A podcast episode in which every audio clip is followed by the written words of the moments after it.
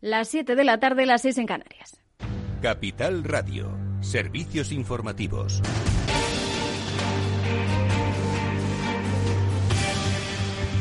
¿Qué tal? Muy buenas tardes. Era una noticia de la que llevamos pendientes todo el día y es que el precio de la luz bate su récord histórico por tercer día consecutivo y se sitúa en los 113,99 euros el megavatio hora. Esto supera en el 1,8% el día anterior y triplica además el precio si lo comparamos con el que se pagaba el segundo miércoles de agosto del año pasado. Aunque los eh, primeros días de agosto el precio se mantenía en el entorno de los 100 eh, euros el megavatio y en el mes de julio fue el más caro de la historia, con una media de 92,40 euros y superior en casi a un 167% eh, al mismo mes del año pasado, pero hoy el precio vuelve a subir y vuelve a superar el récord de ayer. El vicesecretario de Comunicación del Partido Popular, Pablo Montesinos, ha emplazado en Antena 3 al presidente del Gobierno, Pedro Sánchez, a plantear un plan de choque que ponga fin a estas subidas. El presidente del Gobierno debe de dar la cara ante todos los españoles. Tiene que comparecer públicamente y tiene que plantear un plan de choque ante esta escandalosa subida de la luz. Es su obligación como presidente del gobierno. Y si no sabe o no quiere responder a esta crisis, entonces lo que tiene que hacer es convocar elecciones anticipadas ya y dar paso a quien sí tiene un plan de choque contra esta escandalosa subida de la luz. Pues las principales causas del aumento de precios mayoristas son el encarecimiento del gas en los mercados internacionales y también los derechos de emisión de dióxido de carbono. Más asuntos. La polémica en torno a la vacunación obligatoria se ha extendido desde la actividad laboral a las tareas del día a día, también al ocio. Esto ha derivado además en protestas multitudinarias en las grandes ciudades europeas. Guillermo Anzola. Así es, mientras el número de vacunados crece a buen ritmo en toda Europa, todavía existe un reducto de escépticos que se niega a pincharse. Ahora la duda está en si finalmente gobiernos o empresas impondrán la vacunación obligatoria. Ya sabemos, de acuerdo a la legislación vigente en nuestro país, que los empresarios no pueden obligar a sus trabajadores a vacunarse contra la COVID-19, aunque sí pueden ofrecer la vacunación frente a enfermedades no asociadas al puesto de trabajo. Pero ¿qué hacemos con quien no quiere vacunarse? Mismamente, en Andalucía, más de un millar de trabajadores en residencias han rechazado la vacuna. Y esto ocurre mientras los casos se han disparado en los centros de ancianos durante el último mes. En Francia, en cambio, se han puesto más firmes y el pase sanitario entrará en vigor a partir de este lunes, a pesar de la ola de protestas. Así, hechos cotidianos como ingresar a un café, comer en un restaurante o transportarse en un tren interurbano estarán limitados para las personas vacunadas. Y en Reino Unido, la policía británica ha impedido que decenas de manifestantes asaltaran los estudios de la BBC en Londres para protestar contra la imposición del pasaporte COVID a partir de este mes de septiembre. Gracias, Guillermo. Y la buena noticia es que la Agencia Española de Medicamentos y Productos Sanitarios, dependiente del Ministerio de Sanidad, ha autorizado el ensayo clínico de una de las vacunas españolas contra el coronavirus eh, de la compañía IPRA. Se trata del primer ensayo en personas de una vacuna desarrollada en nuestro país y lo anunciaba el propio presidente Pedro Sánchez. Se trata de la vacuna de la compañía farmacéutica IPRA, una empresa española que ha contado, como el resto, con la colaboración y también con el asesoramiento del Gobierno de España para sacar adelante su proyecto. No en vano, quiero también deciros que nuestro país ha invertido más de 13 millones de euros en transferencias y casi 6 millones de euros en créditos para colaborar con la ciencia española en el desarrollo de las nuevas vacunas frente al COVID en nuestro país.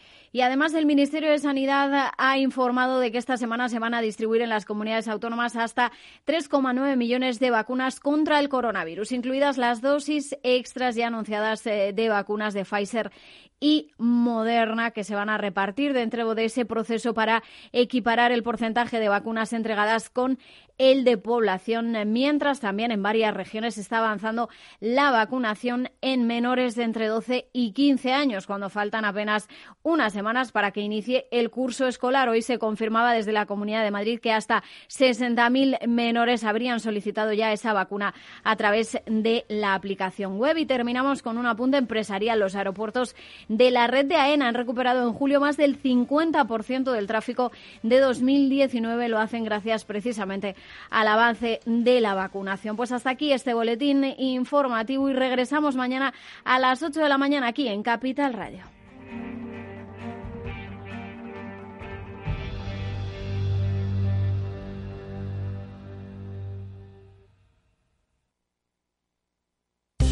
¿Interesado en bolsa? ¿No quieres pagar comisiones? XTB es tu broker. Compra acciones y ETFs en cualquier mercado con 0 euros de comisión hasta 100.000 euros. Abre tu cuenta 100% online en solo 15 minutos. xtb.es. Riesgo 6 de 6. Este número es indicativo del riesgo del producto, siendo uno indicativo del menor riesgo y 6 del mayor riesgo. ¿Los traders son seres de este mundo? Operación Trader. ¿Te atreverías?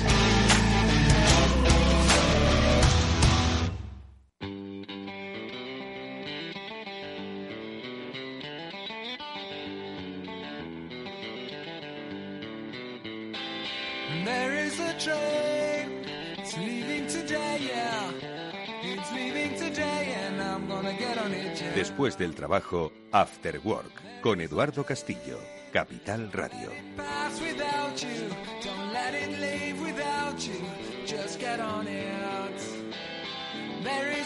That leaves tomorrow, we're gonna get on it.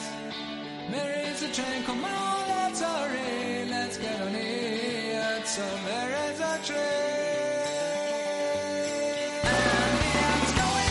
¿Qué tal amigos? Muy buenas tardes, bienvenidos al Afterwork que ya comienza en Capital Radio. Hoy además eh, con un componente muy especial, un componente muy digital, porque de todo ello, de cómo nos cambia la vida, vamos a hablar a lo largo de este programa en dos aspectos. Uno de ellos importante, estrenamos sección El Transformador con los especialistas de Salesforce que nos van a acompañar a entender cómo las compañías, grandes compañías de diferentes sectores, a través de la transformación digital han cambiado la forma de hacer empresa, la forma de mirar al mundo, la forma de relacionarse con la sociedad. Hoy estrenamos este espacio, El Transformador, que nos acompañará todos los miércoles a esta hora en directo, que por supuesto luego podréis escuchar en los podcasts de Capital Radio y que además cuenta con una empresa, primera e invitada, gran empresa, que nos va a contar cómo se han transformado, cómo la transformación forma parte ya de su filosofía, de su cultura de empresa. Se trata de Repsol. Con ellos vamos a arrancar este espacio que, como digo, a las 19.30 eh, tendrá su inicio en eh, una nueva sección que desarrollamos sobre transformación digital. Y luego también eh, hablaremos, como siempre nos gusta hacer, de cómo precisamente ese mundo digital nos cambia, pero en todos los aspectos de la vida. Y eso nos lo suele contar nuestro profesor particular, José Manuel Vega, que es el director de estrategia digital del equipo ES, conferenciante, es escritor y siempre está la última, nos adelanta todo aquello de lo que vamos a oír hablar con mucha intensidad en los próximos meses. Nos habló de los influencers digitales, nos explicó perfectamente el Bitcoin y hoy nos trae un tema interesantísimo, las dark kitchens, las cocinas en la oscuridad o en la zona oscura. ¿Esto es algo ilegal? No, es algo que tiene que ver y muy mucho con el cambio de vida digital que tenemos. Bueno, pues con él vamos a contar cómo funcionan estas dark kitchens, porque seguro que muchos de vosotros sin saberlo habéis hecho uso de ellas, tranquilos, que no es ilegal, pero merece la pena saber cómo cambia el entorno. Alberto Coca está gestionando técnicamente este programa, os habla Eduardo Castillo y os da la bienvenida, encantado de hacerlo. Vamos allá.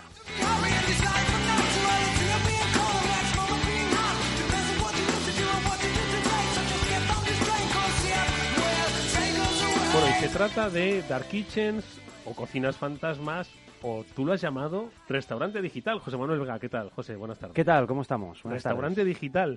Restaurante digital, sí. ¿Qué, ¿Qué, te parece? Oye, me encanta, pero claro, uno diría, bueno, un restaurante digital, sí, sí, lo pido a domicilio. ¿No? Pero esto que tiene que ver con la cocina oscura, es decir, ¿qué hay aquí de leyenda, de fábula y de misterio? Sí, a ver, si como bien has adelantado antes, eh, lo primero que hay que decir es que esto, eh, esta tendencia de la que vamos a hablar es un modelo de negocio relativamente nuevo y no es nada ilegal, no es nada clandestino, eh, digamos, son negocios ajustados a la legislación pertinente y, que pasan todos los controles sanitarios, ¿vale? Es decir, eso vaya, vaya por adelantado. Entonces, ¿qué es esto de un restaurante digital? Bueno, pues es un, un concepto de de, cocina, eh, un modelo de negocio, digamos, de cocina, que está pensado exclusivamente para servir a domicilio, es decir, un restaurante que no atiende al público, vamos a decir, no atiende al público de manera presencial, sino que está pensado para que sea distribuido a domicilio. Esa es un poco la idea alrededor de estas eh, dark kitchens, estas eh, cocinas. ¿Pero es un restaurante sin marca? no, no, no, no, todo lo contrario. Tienen que hacer una buena marca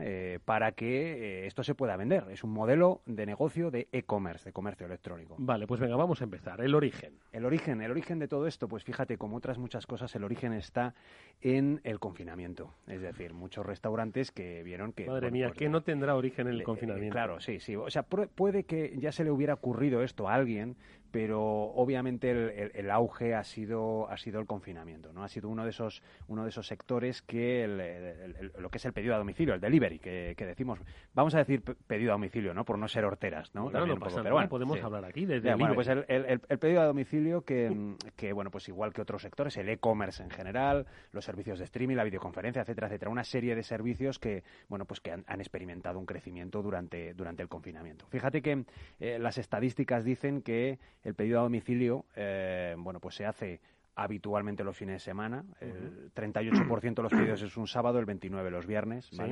Normalmente lo hacemos en grupo, es decir, esa idea que podemos de, de- de tener de ese single, no ese sol- eh, ese soltero, vamos a decir, que Madre llega, mía, que- hoy estás ¿cómo muy estamos, no? Sí, sí, muy- sí.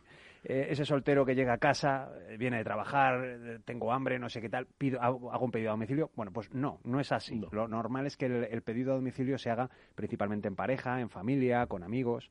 Eh, la, la- la estadística dice que eso, en pareja, en familia es el 38-37%, mientras que solos, eh, personas soli- por, por sí mismas, un, un 5%, es mucho menos. ¿no? Y fíjate, al final los pedidos se hacen principalmente los días que hay fútbol, es decir, si hay fútbol hay más pedidos, y si hay lluvia también hay más pedidos. Y si hay fútbol y lluvia, mucho más. ¿vale? Madre es decir, mía. esa es la combinación fútbol, lluvia y amigotes, esa es la, la combinación mía. ideal para el... Entiendo ese escenario para, para la- el, la- el servicio a domicilio a través del e-commerce. Exactamente. sí. Entonces eso es lo que, lo que bueno, pues hasta aquí, por otro lado, nada nuevo. Na- ¿no? sí, Es hasta decir, aquí nada nuevo, se llamaba por teléfono, hoy, a través de una aplicación, se Correcto, es decir, al final se han consolidado ya una serie de empresas en España que todos conocemos, Yasit, Uber Eats, Deliveroo, Globo, que son un poco los líderes eh, consolidados ya en, en las grandes ciudades españolas, como las empresas del sector que, Mm. que llevan haciendo esto ya desde hace, desde hace años. ¿vale?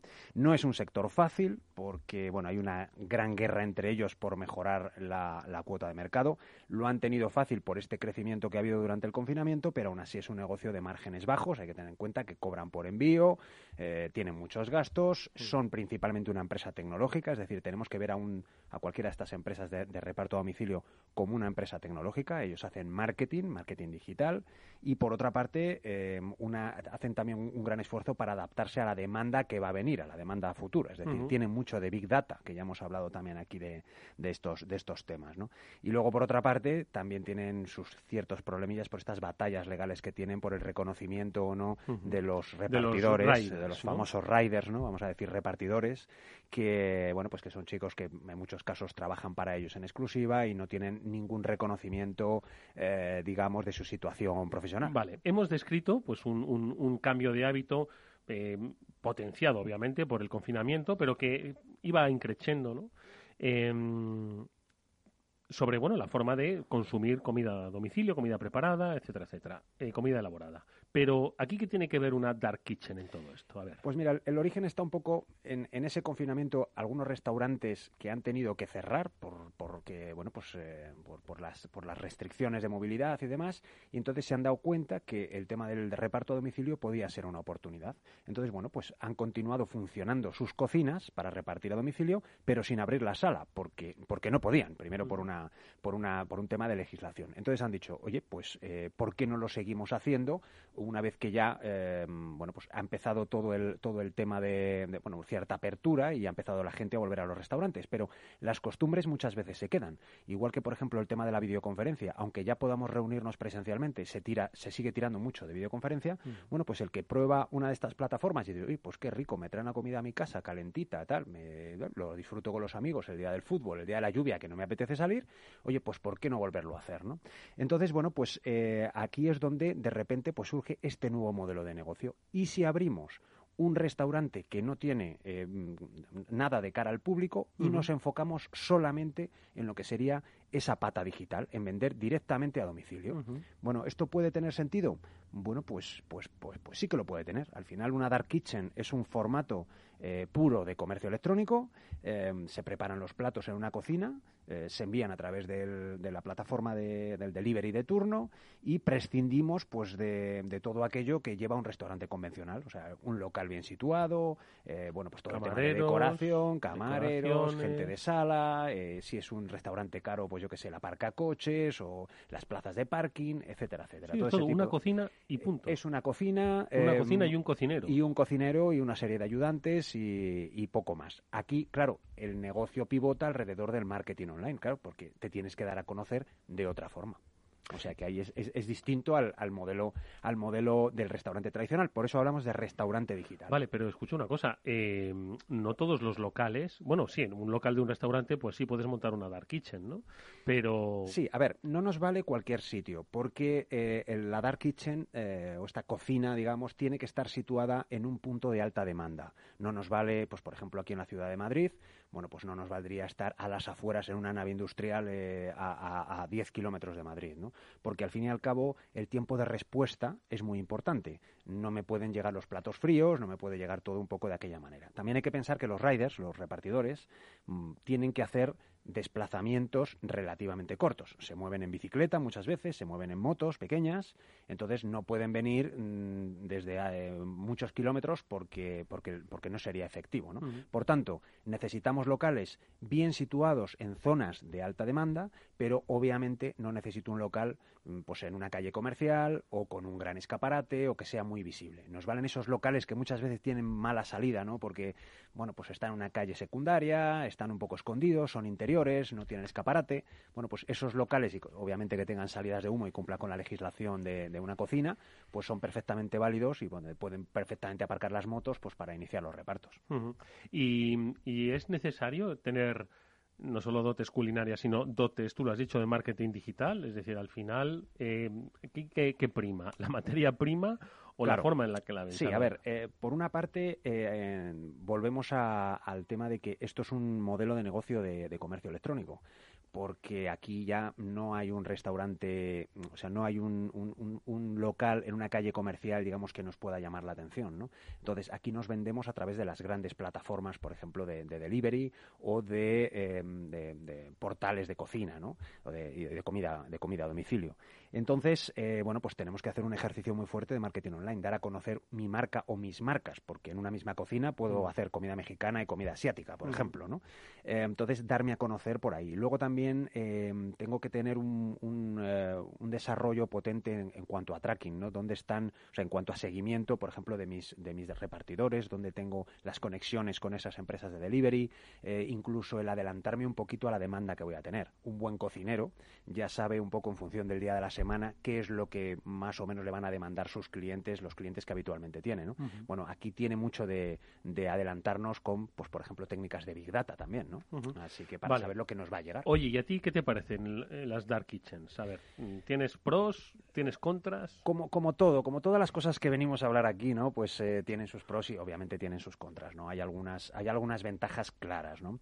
Por una parte, reducción de costes, ¿no? Eh, ni, el local es el local que, que, que- tienes que, ne- que necesitas para un restaurante convencional, tienes una reducción de gastos de, de personal importante, eh, puede ser mucho más competitivo en precios, es otra, otra, otra de las ventajas. Al tener muchos menos costes, pues digamos tu carta pues puede ser más, más ajustada que, por ejemplo, un restaurante convencional. ¿no? Y también, eh, al solo estar centrado en lo que es la producción de la cocina, bueno, pues, eh, pues digamos, puedes optimizar mucho más los esfuerzos. No tienes que eso, mantener un local, no tienes que tener, bueno, toda esa, toda esa parte, digamos, de, eh, no tienes por qué tenerla, ¿no? De, de restaurante físico. Y eso hace que centres mucho más los esfuerzos en lo que es tu producción de cocina y también tu, tu partida, digamos, de, de marketing digital. Oye, y hay diferentes tipos de, de dark kitchens. eh, en un restaurante que dices que ha cerrado puede ser uno.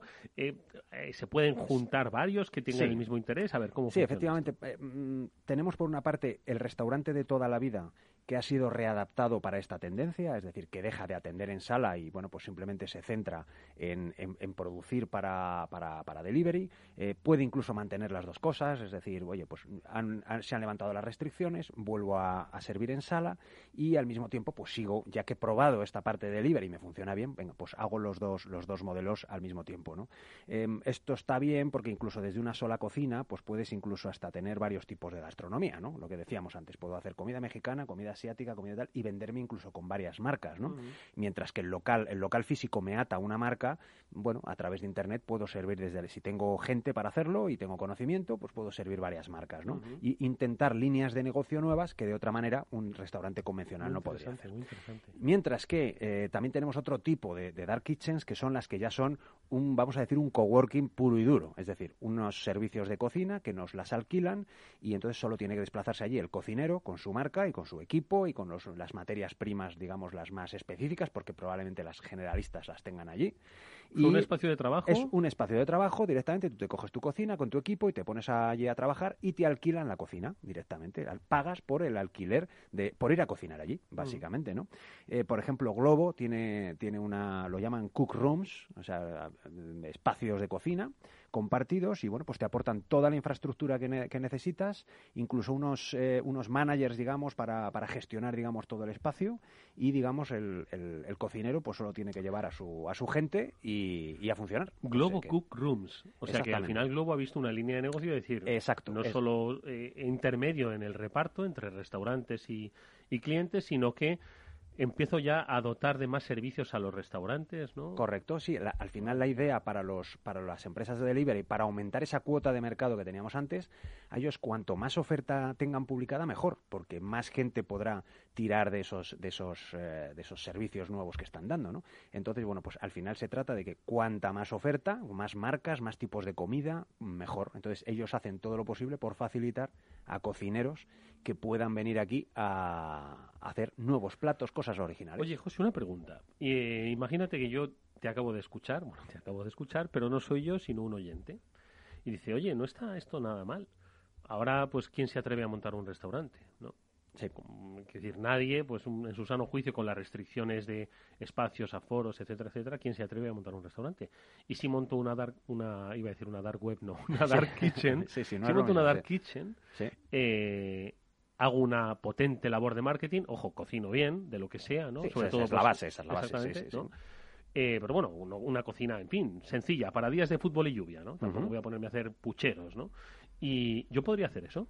Sí, claramente. O sea, eh, lo que decíamos antes, la inversión es muchísimo menor. Es decir, si yo tengo mis dotes de cocina, conozco el mercado, obviamente tienes que haber trabajado en este sector. Ni tú ni yo podríamos hacerlo. Esa es la base. Mm. El, tener experiencia, trabajar con perecederos es muy complicado. O sea, el negocio de la restauración ya de por sí es muy complicado. ¿vale? Es decir, esto hay que partir del hecho de que tú controlas ese, ese sector. Entonces, pero a lo mejor no tienes ni la inversión necesaria ni los socios necesarios pues para abrir un restaurante al uso, que hace falta mucho dinero para un buen, un buen local y, digamos, el arranque de un negocio de ese estilo, ¿no?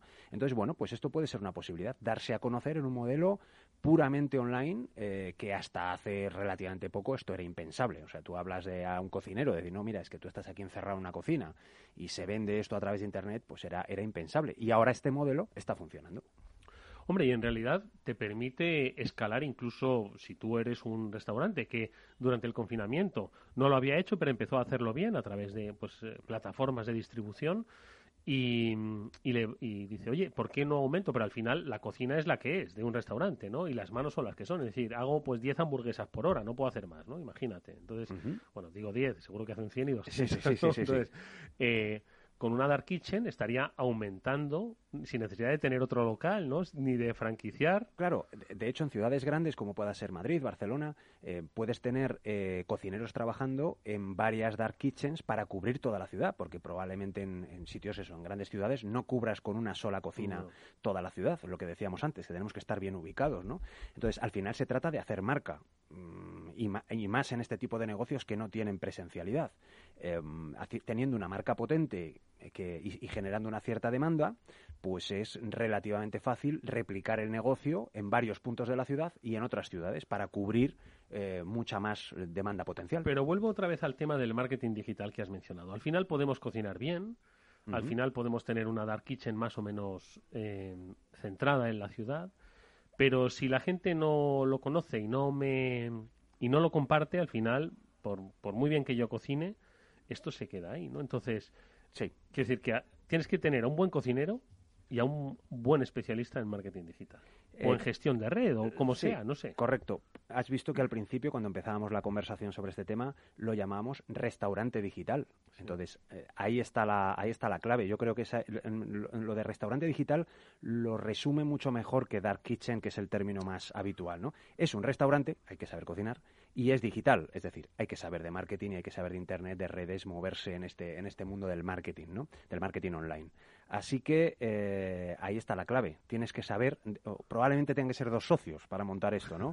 Uno que sepa de marketing y, Y otro que y sepa otro que de sepa cocinar. ¿no? Exactamente, porque es, es improbable que haya alguien que controle los dos mundos. Oye, ¿tú has visto algún, coworking de esto de Dark Kitchen o algo? No, no he estado, no he estado. Físi- me, encantaría, me encantaría. Mira, si hay alguien eh, por ahí que nos esté escuchando y, y- y- y, bueno y trabaje en uno de estos, me encantaría Porque, visitarlo. Escucha, en un coworking de, de cocinas, ¿no? Bueno, lo llamo coworking, ¿no? Sí, sí, sí. eh, ¿Qué hay? Como varias cocinas. Quiero decir, sí. cinco, seis, diez. Sí, a ver, yo, yo sí que he estado en cocina cocinas sí. industriales de, pues eso, por ejemplo, de los hoteles, de los grandes hoteles y demás, ¿no? Ah, oye, pues Y- esto sería una buenísima alternativa para los Para- hoteles. Claro, para un están hotel, parados. sí, sí. El, pues alquilar la, alquilen, cocina. ¿no? Alquilar la cocina, efectivamente, y ¿Lo que hacen? están en, en ubicaciones normalmente muy buenas. Claro. Pues mm, yo me supongo que no. Pero estaría fantástico, sí, sí, sí. Eh, y lo que decía antes, yo encantado de visitar una. Así que si alguien que nos está escuchando lo, eh, tiene, tiene relaciones con alguna, pues nada, que nos llame y, y nos vamos tú y yo a verlo, a ver, a ver cómo, cómo funcionan por dentro. La verdad es que es fascinante, ¿no? Es fascinante, primero, todo lo que nos cuentas, todo lo que nos traes, y segundo, eh, darnos cuenta de que siempre hay ideas que desarrollar. Cuando uno cree que todo está inventado y que ya el negocio, por ejemplo, del delivery, ¿no? No hay lugar para, para desarrollar nuevos negocios, siempre hay espacio para, para la oportunidad, para verlo. Es decir, el- el- la persona que vio esto de las Dark Kitchen y decir, oye, ¿por qué no...? Sí, pero esto lleva siendo así desde que a un señor se le ocurrió juntar un palo con una piedra y, y hizo un hacha.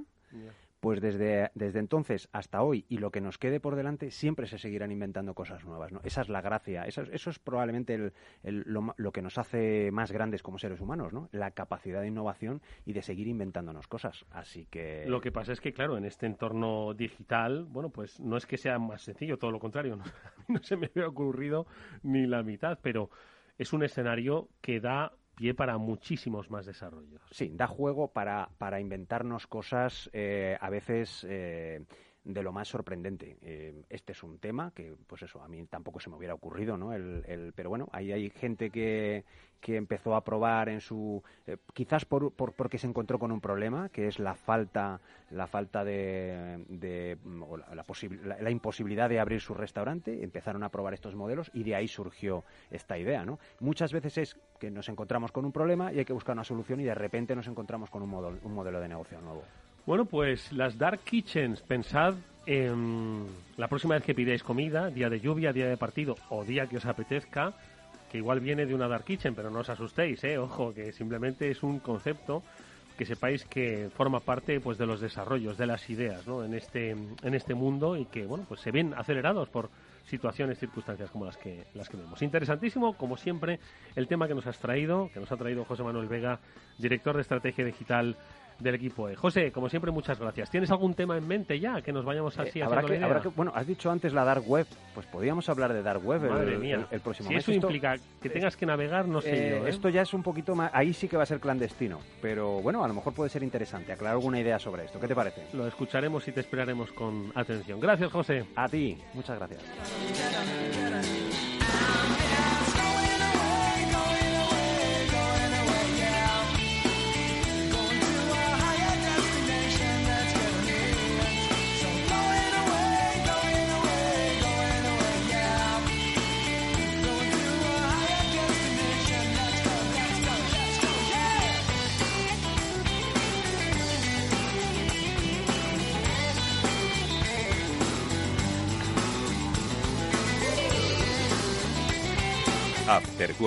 Con Eduardo Castillo. Y atención los oyentes, una noticia de alcance para los inversores. XTB elimina las comisiones. Ahora con XTB puedes comprar y vender acciones y ETFs con cero comisiones. ¿Lo has oído bien? Cero comisiones hasta 100.000 euros al mes. Entra en xtb.es y abre tu cuenta en menos de 15 minutos. El proceso es 100% online y vas a poder comprar o vender cualquier acción por cero comisiones en xtb.es.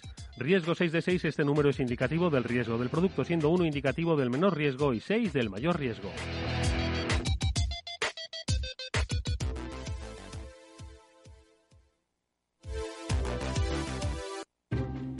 Inversión inmobiliaria acompaña al mercado inmobiliario en este nuevo ciclo. Todos los jueves de 10.30 a 13 horas, el inversor encontrará las claves para realizar su mejor inversión. La mañana de los jueves en Capital Radio tomamos el pulso al sector inmobiliario. Noticias, análisis de mercado y debates donde los protagonistas del sector podrán contar en primera persona los retos a los que se enfrenta el ladrillo. Inversión inmobiliaria pone la voz al sector inmobiliario. Aquí, en Capital Radio. ¿Sabes cuál es el mejor dial para escuchar Capital Radio? Tu móvil. Ya tienes disponibles las versiones de iOS y Android de Capital Radio. Y si quieres escucharlas en tu coche, lo tienes muy fácil. Empareja el Bluetooth de tu coche con tu móvil o tableta, entra en la app de Capital Radio y ya lo tienes. Escucha Capital Radio en digital. Y si te preguntan qué escuchas, no lo dudes. Capital Radio.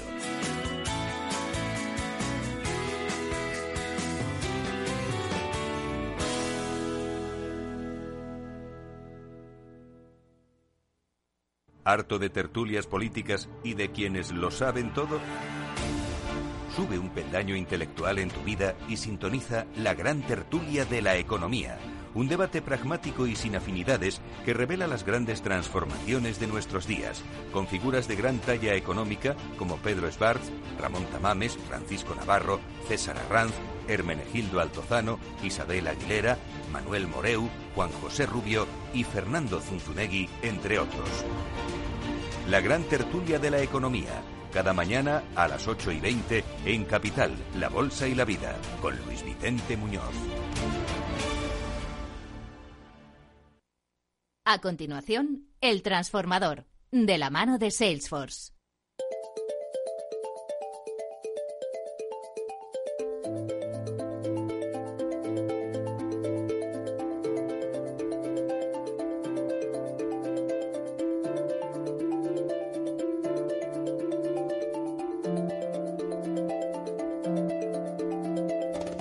Bueno, pues eh, os damos la bienvenida a todos a este nuevo espacio, el Transformador, que junto con los especialistas de Salesforce pretende compartir con todos vosotros a través de la experiencia de empresas de referencia la necesidad, la importancia, la eficacia de la transformación digital de las compañías. Es un cambio que no solo responde a necesidades inmediatas, sino que sienta las bases de trabajo de las empresas para las próximas décadas. Es una transformación, por otro lado, que no solo es pura tecnología, sino se trata de estrategia, de pensamiento, de cultura digital, para comprender al nuevo cliente y ofrecerle nuevos modelos de negocio y nuevos modelos de relación comercial.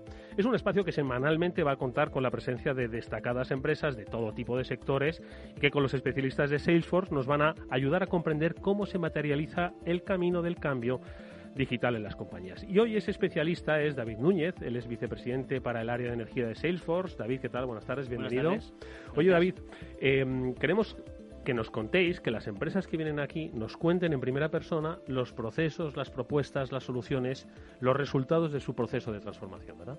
Así es, así es. Muchas gracias. Y es un placer iniciar esta sesión, estas sesiones con, con vosotros. Y además el nombre es muy apropiado porque si algo se caracteriza a Salesforce es porque ayuda a empresas que quieren transformarse.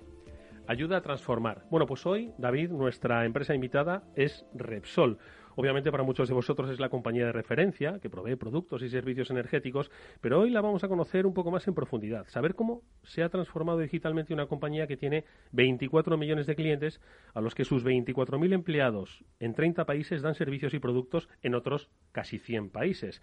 Repsol además se ha propuesto, y esto es importante, lo comentaremos, liderar la transformación y la transición energética y lograr ser cero emisiones netas en el año 2050. Bueno, pues en el camino de esa transición energética, Repsol se ha propuesto satisfacer cualquier necesidad energética y de movilidad de los consumidores con una oferta centrada en el cliente. Bueno, pues para lograr esos objetivos, sin duda alguna la tecnología juega un papel clave desde las aplicadas para la descarbonización, incluso hasta las que se desarrollan para nuevas soluciones a los clientes. Bueno, pues de todo ello, de la estrategia, de los desarrollos, vamos a hablar con Valero Marín. Él es el director corporativo de digitalización y servicios globales de Repsol. Valero, ¿qué tal? Muy buenas tardes.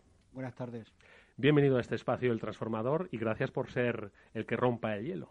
Pues lo primero, muchísimas gracias por, por la invitación. ¿eh? Es, un, es un placer pasar aquí la tarde, tarde noche con vosotros. ¿eh? Oye, queremos que Repsol eh, sea hoy el referente para otras compañías grandes, pequeñas, de diferentes sectores, tamaños, orientación de negocio, para que entiendan por qué es necesario transformarse, por qué uno se transforma y hacia dónde dirige esa transformación. Y yo creo que lo mejor de todo es empezar desde el principio, ¿no? ¿Cuándo se pone en marcha vuestro programa digital y con qué finalidad se hace, Valero? Pues mira, nosotros en el año 2017, previo al lanzamiento del plan estratégico de esa fecha, porque ahora hemos hecho un update, tuvimos una, una, una visión de que las tecnologías digitales, eh, data, analytics, el mundo cloud, iba a ser transformacional y que teníamos que aprovechar la tecnología para cambiar los modelos operativos de nuestros negocios, pero también con una visión muy de cambio cultural, de nuevas formas de trabajar. Entonces, para darle importancia, yo creo que al final inmovilizar a la organización, lo primero que hicimos fue ponernos un objetivo. Oye, ¿cuánto tiene que contribuir la tecnología digital en el marco del plan estratégico? Y cuando te pones objetivos concretos de mejora de, de tu free cash flow, por ejemplo, yo creo que alineas a toda la organización a poner foco en lo que es importante. Y ahí empezaron a haber conversaciones con cada uno de los negocios ¿eh? para identificar, oye, potenciales casos de uso de la tecnología. Y, y, y, además de esos casos de uso, empezamos a través de esos casos de uso ver qué necesidades, qué capacidades nuevas teníamos que tener dentro de la compañía. Capacidades que podíamos incorporar de fuera, pero también capacidades que teníamos que desarrollar a través de programas de, de reskilling. Entonces lo que te diría es, tuvimos la visión, pusimos un objetivo de que queríamos alcanzar y lo tenemos, teníamos el objetivo de alcanzar los 300 millones de free cash flow incremental en el 2020, lo hemos conseguido, y 800 millones en el 2022. Y, ahí, y a partir de ahí hemos creado capacidades internas, hemos montado un hub de diseño, un hub de Omnichannel, en el que lo colaboramos, colaboramos mucho con, Salesforce, un hub de Data y Analytics. Hemos ido creando capacidades externas e internas para poder desarrollar con los negocios esas iniciativas. Y yo creo que la, la, lo que ha sido diferenciador del programa es darle el protagonismo al negocio. Yo creo que en la vida se puede saber mucho de, y eso lo hablamos mucho David y yo, se puede saber mucho de tecnología, pero al final el que conoce el proceso, el que lo opera, el que lo trabaja es el negocio. Cuando tú al negocio le enseñas lo que puede hacer la tecnología y lo adopta, es cuando consigues algo totalmente eh, transformador. ¿no? David, ¿qué te parece? Pues eh, ha sido una experiencia fantástica. Nosotros la hemos vivido en primera persona con ellos y yo creo que una parte muy diferencial es la involucración de negocio y tecnología en este proceso. Es decir, no ha sido nada liderado por tecnología, nada liderado por negocio, sino de manera conjunta. Y eso ha sido la clave del éxito de donde está Repsol y donde quiere estar en este proceso. Mm. Eh, Valero, eh, al final, obviamente, ¿no? Eh, es un proyecto que evoluciona, es un programa, evoluciona, que crece, que hace crecer a la compañía. Es decir, yo creo que se retroalimentan, ¿no? Correcto. Eh, y que tiene un resultado. ¿no? Entonces, yo es un poco el que te quiero preguntar. Eh, ¿Cómo la digitalización de, de, la empresa o de las empresas es capaz de transformar los negocios y de transformar las corporaciones? ¿no? Que, y además, en vuestro caso, que tiene una historia de décadas. ¿no? Entonces, eh, ¿cómo, eh, ¿cómo aplica esa, esa transformación? ¿Cómo cambian las compañías? Yo, ahí lo que nosotros estamos sobre todo trabajando muy mucho son eh, cinco grandes conceptos con los negocios. Nosotros tenemos el convencimiento de una primera parte, todo lo que tiene que ver con inteligencia artificial, que todo el mundo de los datos y el analytics tiene valor, te ayuda a tomar mejores decisiones. Una segunda es todo lo que tiene que ver con el mundo, el mundo cliente, eh, eh, sobre todo en nuestros negocios eh, comerciales y de retail. Y, por, y otra parte, que tú has dicho también mucho de tema de corporación, funciones soporte, eh, corporación y funciones soporte, todo el tema de la automatización. Entonces, son tres verticales que nos permiten tener conversaciones con los negocios más o menos intensas según el tipo de negocio. Y luego tenemos dos grandes habilitadores. Uno, el mundo, lo que es la nube, por la flexibilidad, la rapidez que te da, y luego eh, el concepto ARIA. ARIA como plataforma para desarrollar todos los casos de uso de data y analytics, nuestra propia plataforma para desplegar todo lo que tiene que ver con inteligencia artificial y cambia radicalmente cómo trabajan los, eh, los negocios. Hoy tenemos una aplicación como, como Wilet, a partir de la cual tenemos eh, conversaciones, porque a mí me gusta llamarlo así, con dos millones de clientes. No solamente es para, para pagar en estación de servicios, pero sí también para darle descuentos, ofertas personalizadas y demás. También a través de la plataforma, como hemos hecho con Salesforce, somos una compañía de multienergía. Hay proveedores que le damos una bombona de butano, pero también repostan en nuestra estación de servicio. Al final la tecnología te transforma radicalmente lo que es toda tu cadena de, de valor. Evidentemente, como decía, en función del negocio, unas tecnologías se aplican eh, más o menos. Pues a lo mejor en función de soporte la automatización eh, aplica más que en el mundo cliente, donde tienes que poner todo lo que tiene que ver con customer centric y demás. Ahora quiero que profundicemos en el tema cliente, pero antes preguntarte, David, eh, que al final la transformación ¿no? y apoyarse en la transformación digital de todas las compañías tiene esa finalidad, que es acercarte directamente al cliente, un cliente que ha cambiado, que es nuevo, que evoluciona igual que las propias compañías, ¿no? Sí, sí, sin duda. Y, un ejemplo también es Repsol. Es decir, si te fijas, eh, Valero no ha mencionado la palabra producto, sino que ha mencionado la palabra cliente. Mm. Es decir, transformar a las, a las, organizaciones que antiguamente estaban focalizadas en producto en tener un foco claro en su cliente, pero también en sus socios y también en sus empleados porque un efecto también de, la inclusión de este tipo de plataformas es que las compañías se hacen atractivas para los empleados y para la captura del talento, que eso es súper importante. Y esto es algo que estamos percibiendo también. Y puedo dar un dato. Eh, hemos hecho un estudio que el 97% de las personas eh, durante esta pandemia han testado el nivel de confianza con las empresas con las que se relacionan para ver cómo se han relacionado con ellas y que esa, esa, percepción de, confianza es la que se va a mantener en las siguientes relaciones que tengan. Por lo tanto, es hiper importante, y lo estamos viendo en el mercado, que la relación con el cliente se hace clave en la evolución de las empresas. Valero, en vuestro caso, ¿cómo eh, se ha producido esa transformación en el modelo de relación con el cliente? Ya has comentado que bueno, primero son 24 millones de clientes, lo decíamos al principio, ¿no? Son muchas muchas personalidades, muchas almas, muchas necesidades diferentes, ¿no? Entonces, ¿cómo cambia, cómo evoluciona? Pues lo comentaba un poco David, tú pasas de una visión, dices, oye, yo antes tenía productos, ¿no? Yo para mí una cosa era la bombona de butano, otra cosa era eh, la estación de servicio, otra cosa, ahora la recarga eléctrica o ahora pues eh, eh, el consumo eléctrico, ¿no? O sea, cuando te vas a una visión más de cliente global, proveedor de multienergía, ¿no? Mm, tienes que tratar al cliente con esa, con esa visión global. No tiene mucho sentido que yo interactúe por un tema de una bombona de butano con un cliente, pero que no tenga en la foto cuál es, cuál es esa relación global que tengo hoy con, con ese cliente.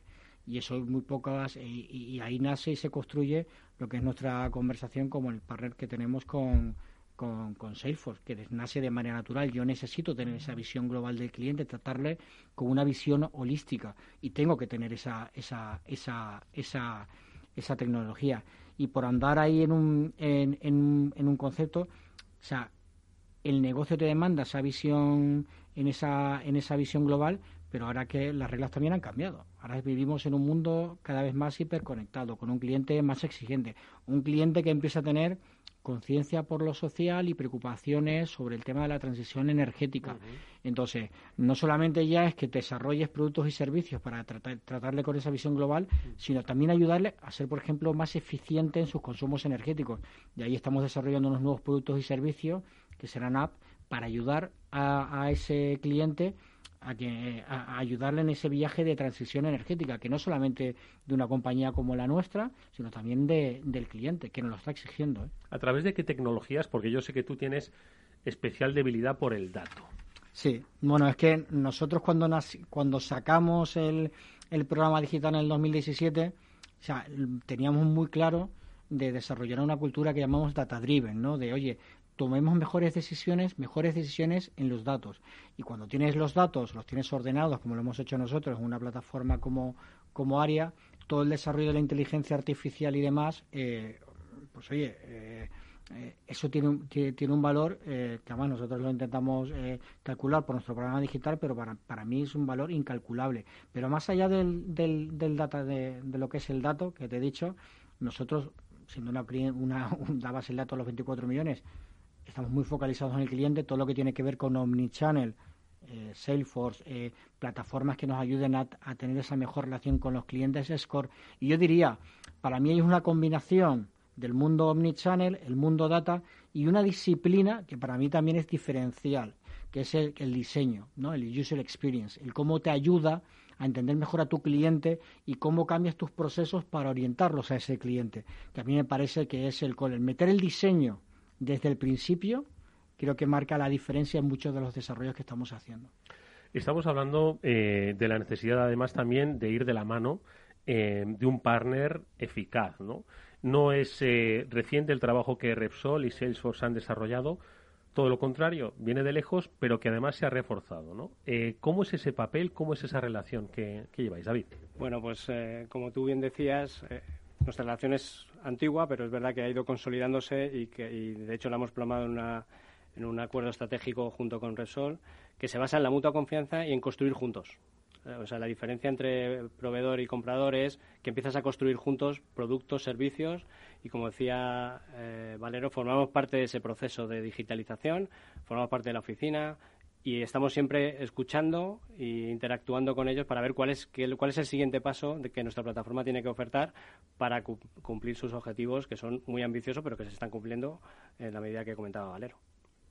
Y mm, hablábamos, eh, David y yo, antes de entrar en antena, ¿no? sobre la necesidad de la creatividad, la importancia que tiene la creatividad, ¿no? que son precisamente las conjunciones ¿no? que tienen, en este caso, pues compañías como Repsol y Salesforce, pues de ese trabajo conjunto nace la creatividad en un objetivo común. Y esa creatividad es por la que os voy a preguntar, que al final tiene nombres propios, tiene el desarrollo de productos concretos, ¿no? Eh, ¿En qué estáis? ¿Qué habéis desarrollado? ¿En qué estáis trabajando, Valero? Pues eh, digo por ser y por intentar ser con- concreto. O sea, y como decir, por complementar también lo que decía David, no lo hemos dejado simplemente en, oye, Salesforce nos da una plataforma sobre la que construir, sino lo que hacemos ahora es, eh, uno, la información que nos permite, nos permite la plataforma es la base de lo que luego de- desarrollamos de datos para aplicar la inteligencia artificial. Eso nos permite luego hacer muchísimas, muchi- no- nos permite hacer muchas y mejores ofertas personalizadas. Cuando tú conoces realmente a tu cliente, eh, en lugar de hacer ofertas de, oye, un ticket de descuento general de 5 euros a todos en carburantes, conoces a tu cliente, sabes lo que te consume, sabe lo que le duele, o sea, puedes adaptar mucho mejor tu oferta personalizada. Entonces, el foco de la primera fase, te diría, es muy en conocer a nuestro cliente y el poder tener un- unas mejores, eh, y perdóname la expresión, conversaciones con nuestros clientes, porque llego mejor a ese cliente y a partir de ahí, lo que dice David, yo eh, tenemos una, re- una relación de confianza y yo lo que hago es enseñarle mi roadmap tecnológico a largo plazo y él tenga o no la tecnología, vemos cómo podemos abordarlo juntos. Pero no solamente eso. Yo es que hay cosas que a lo mejor no me estoy planteando y a través de las capacidades que tiene en una red internacional me permite a través de workshop identificar necesidades a futuro. O te, o te diría, oye, ¿también en qué estamos? Oye, pues en compartir a lo mejor temas que pueden no parecer intuitivos. Ha- Hablamos sobre sostenibilidad, transición energética, eh, ellos se ponen a desarrollar a lo mejor un producto y nos, lo, y nos lo enseñan por si hay espacios de colaboraciones. La relación es muy amplia y hemos pasado de temas a lo mejor muy tácticos como la plataforma, luego hemos ido evolucionando oferta personalidad y el, y el abanico se va abriendo de manera natural. Pero tenemos nombres propios. Tengo nombres propios. Wilet, Vivid, Sí, tenemos, Solman. o sea, nosotros tenemos un ecosistema de productos. Eh, Wilet es una aplicación de medios de pago. Estamos desarrollando una aplicación, o sea, lo que es lo que es Wilet a la movilidad, lo estamos desarrollando para el hogar y eso se llama se llama Vivid. O estamos también trabajando en otro tipo de soluciones como Solmatch o Solify. Cuando hemos creado la primera comunidad ¿eh? Eh, de autoconsumo eh, y demás, eh, bueno, oye, ahí hay tecnología, son productos 100% nativos digitales.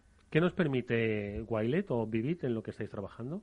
Eh, Wilet nos permite eh, hoy eh, pagar cuando tú repostas en, repostas en estaciones de servicio, te permite interacciones con los clientes que están dados de alta, que son más de 2 millones, y te, también te permite pagar en muchísimos centros de establecimientos en toda España. Estamos ya alrededor de los 8.500 establecimientos. ¿no? Y luego Vivid, Vivid, que es un producto que se lanzará en breve, te permite no solamente consultar eh, eh, tu consumo energético, que puede no tener valor o que ya está cubierto en el mercado, pero te permite eh, también entender el origen de tu energía o también, o, también darle recomendaciones al usuario para que sea más eficiente en sus en Es lo que decías, ¿no? Hacerle partícipe, ¿no? De pues una, una nueva eh, cultura social, de consumo, de eficiencia, de eficacia. Yo creo que lo que haces es estrechar la relación con tu cliente y pasa de ser una relación transaccional a ser una relación mucho más continua porque de mucho más intereses que la mera transacción como comentaba Valero. Mm. Y me has hablado de Solmatch. ¿Qué es eh, Solmatch? ¿Lo has apuntado un poco? Sí, es una es la apuesta de la autogeneración y el autoconsumo. Tú tienes, eh, imagínate, en este edificio, a lo mejor tienes eh, aquí arriba todo lo que es una terraza donde puedes poner soluciones de, de autoconsumo y lo que sea eh, alrededor, o sea, gente que esté alrededor a 500 metros en el perímetro cerca de este edificio podía engancharse a esa electricidad que es renovable, 100% limpia, etcétera. O sea, es algo mm, que tiene valor. Y son nuevos negocios que, en los que hay que estar y tienes que ayudar al cliente a, a que esté. David. Bueno, que, que, suena súper interesante. Y, parte también de nuestra relación es que nosotros compartimos con ellos casos de uso, a lo mejor de otras industrias que le pueden nutrir para potenciar en nuevos casos de uso que pueda aplicar Repsol. Y esto es, esto es interesante, más allá del tema que tan interesante que acaba de contar, pero que estamos trabajando con ellos en, en abrir nuestro abanico de clientes en cómo utilizan nuestras tecnologías y otras para llevar a cabo procesos de transformación. Sí, absolutamente, ¿no? Se trata de ampliar el foco, ¿no? Y nos ha demostrado estos tiempos, además, eh, inciertos, que el conocimiento eh, está mucho más allá, ¿no? Y nos puede, y nos puede inspirar. Precisamente si estamos hablando de un, cambio de paradigma, ¿no? En, en, la relación que tenemos con pues la sostenibilidad, ¿no? Eh, decíamos al principio, y apuntabas, Valero, que la transformación digital es quizás la mejor herramienta pues para dirigirnos hacia esa descarbonización, por ejemplo, hacia, esa, hacia ese objetivo de la compañía de lograr eh, cero emisiones netas en el año 2050. Muchos dirán, pero ¿cómo se puede hacer esto a través de la, de la tecnología? ¿Cómo se puede hacer esto a través de la transformación digital? ¿Cómo se puede hacer? Pues te diré, vamos, nosotros desde, desde hace un, un año, te diría, o algo más, ya dimos el paso. Yo creo que fuimos de las primeras compañías de, energía, de alinearnos a lo que eran los objetivos de, de, París y, y, y, más allá de alinearnos y, el, y llegar a 2050 con un objetivo claro de emisiones eh, emisiones eh, cero, eh, nos hemos puesto una senda al corto plazo y creo que somos de las pocas compañías. O sea, nos hemos propuesto en el 2025 una reducción del, del 12% de nuestras emisiones. Y ahí Claro, pues oye, ¿y ahora cómo llego a este objetivo? Lo que tú dices, oye, pues nosotros creemos ahí que la digitalización tiene mucho que, tiene muchísimo que, eh, que aportar. ¿En qué sentido? Pues eh, al final las tecnologías digitales te permiten, por ejemplo, ser mucho más eficientes en tus consumos energéticos. Entonces, cuando llegamos a los complejos industriales y entendemos lo que les duele, desarrollamos herramientas como las que llamamos Smart Energy, que son diferentes herramientas que le permiten al operador optimizar los consumos energéticos. Eso va directamente a tener una operación más eficiente energéticamente, también más barata, pero más eficiente y, y contribuye a esa transición energética. O hemos creado algunos productos como REATS, que son al final simulador de cómo tus decisiones impactan en el medio ambiente. Desde una manera, desde una perspectiva de, emisiones, pero también desde un punto de vista de impacto económico. O sea, el desarrollar todas estas herramientas eh, ayuda muy mucho a la compañía, a los operadores, a, los operarios, perdonar, a tomar mejores decisiones y a cumplir con esa senda de, descarbonización. Mm. Eh, David, vosotros eh, desde Salesforce eh, no solo contribuís ¿no? a, este, a este proceso de descarbonización, sino que además lo integráis también en vuestro ADN, es decir, que al final el lenguaje es similar. Es, similar. De hecho, tenemos dos ángulos para ello. ¿no? Uno, impacto directo, es decir, por ejemplo, todos nuestros data centers son cero emisiones o serán cero emisiones en el corto plazo. Tenemos programas con el World Economic Forum para temas de, de reforestación y el, el, objetivo es en el 2030 100 millones de árboles replantados, pero que ya hemos conseguido en el año 2020 10 millones de árboles replantados a, a, a través de 19 programas. Pero además ayudamos a las compañías con plataformas tecnológicas que puedan ayudarles a medir cuál es su impacto a través de nuestra nube de Sustainability Cloud para conocer mejor cuál es el impacto, cómo, cómo mitigarlo y cómo hacer foco en aquellas áreas donde pueda haber mejora. Eh, yo creo que todo lo que habéis compartido, lo que ha comentado Valero, eh, eh, subyace una cosa, ¿no? Que además también decía él al principio, ¿no? Que se trata de un cambio cultural, ¿no? De las compañías. Mm. Por supuesto que en la transformación digital, eh, en el camino está, en realidad, la transformación cultural de las compañías, ¿no? Mm. Y ese es también, entiendo que el gran reto, ¿no? Al sí. que se enfrentan corporaciones, como digo, de todo tipo de sectores y de todo tipo de, de tamaños y condiciones, ¿no? Lograr que la cultura se transforme en esa, en esa sí. dirección, ¿no?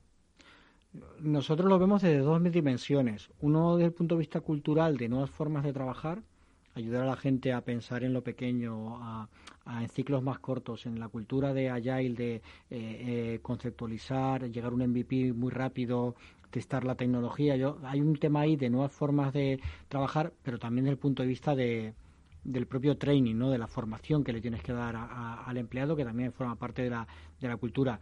Y ahí, por ejemplo, se, estamos muy activos porque entendemos que, no, que lo que no puedes hacer es decir, oye, ahora tengo un reto y para cubrir ese reto me traigo gente de fuera de la compañía y tal. Tienes mucha gente que conoce la operación y ahí los programas de reskilling eh, eh, son una apuesta que estamos haciendo. Cerramos un acuerdo hace relativamente poco, a finales del año pasado, con ISDI, para hacer todo un despliegue de formación en materia de data y analytics a más de 800 empleados, ¿no? Entonces, creo que ese tipo de apuestas, o sea, hay una visión de nuevas formas de trabajar, trabajar más rápido en ciclos cortos con la tecnología y demás, pero también le tienes que dar la capacidad a la gente a, a, a entender la tecnología y cómo la tecnología le puede ayudar, ¿no? Yo creo que son las dos dimensiones clave. David. Y si le combinas con la tercera dimensión, que es trabajar desde casa, que va bueno. a ser una, una situación que creo que, que está para quedarse de alguna manera, pues eh, yo creo que cierras el círculo, ¿no? Es decir, tener tecnologías que te permitan trabajar ágil, con resultados cortos, como decía Valero,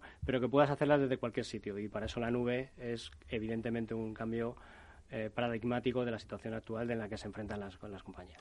Bueno, pues eh, yo creo que ha sido interesantísimas las reflexiones que han compartido eh, hoy nuestros invitados, nuestro invitado especial, Valero Marín, de Repsol, eh, que nos ha hecho entender cómo bueno, eh, la transformación digital no es solo una palabra que se puede repetir y mucho en el entorno de las compañías, sino que es algo que forma parte del de, el propio convencimiento, ¿no? de hacia dónde quiere una empresa eh, ir con sus clientes de la mano hacia el futuro, que tiene además muchas preguntas y muchos desafíos. Lo hemos conocido, como decimos, de la mano de Valero Marín, el director corporativo de digitalización y servicios globales de Repsol, al que te agradecemos mucho, Valero, que nos hayas acompañado, hayas compartido este trabajo ya de años, bueno, es que pasa el tiempo rápido, ¿eh? Sí, sí, pasa, pasa, pasa el tiempo pasa, rápido. Pasa, sí, sí. Pero bueno, y, y, hay muchos más años de trabajo que todavía queda. Pues te deseamos toda la suerte del mundo para ello. Muchas Oye, gracias. Por mi parte, muchas gracias y gracias por la invitación. ¿eh? Te esperamos verte de nuevo en el transformador. ¿vale? Cuando queráis. Y que sea también eh, de la mano de David Núñez, vicepresidente para el área de energía de Salesforce al que como siempre David, te agradecemos mucho que también hayas estado con nosotros. Muchísimas gracias, ha sido un placer. Te vemos pronto por aquí. Nosotros amigos nos vamos a despedir hasta mañana, recordándoos que este nuevo espacio, el transformador, os espera todos los miércoles a las 19.30 con la ayuda de Salesforce en el que conoceremos cómo las empresas afrontan los grandes cambios que la vida nos va poniendo por delante. Por cierto, la semana que viene, sector financiero, estará con nosotros Deutsche Bank. Estoy seguro de que también su experiencia va a ser muy útil para todos. Amigos, nos despedimos hasta mañana que volveremos a las 19 horas aquí en el Afterword de Capital Radio. Alberto Coca gestionó técnicamente el programa. Como siempre os hablo, encantado de hacerlo Eduardo Castillo. Adiós.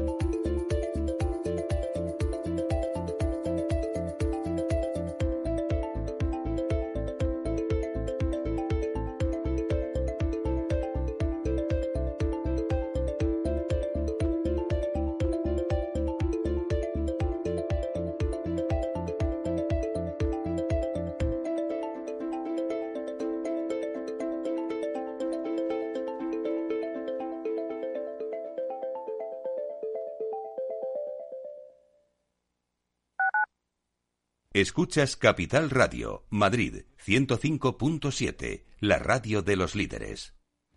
Gráficas Naciones. Más de 50 años de experiencia en el sector de las artes gráficas. Apostamos por la última tecnología tanto en impresión offset como en digital y gran formato. Realizamos todo tipo de impresión. Tarjetas de visita, folletos, libros, vinilos, decoración y montaje de stands. Más información en el 91 629 2145 o en gráficasnaciones.es. Esto te estás perdiendo si no escuchas a Luis Vicente Muñoz en Capital, La Bolsa y la Vida. Xavier Ferraz, profesor de ESADE. Europa no lo ha hecho y el problema ahora lo tenemos aquí, ¿eh? porque Europa en este momento no es autónoma en semiconductores. Eso quiere decir que si no nos venden, nos vamos directamente al paleolítico, ¿eh? sin ser alarmistas. No te confundas. Capital, La Bolsa y la Vida con Luis Vicente Muñoz, el original.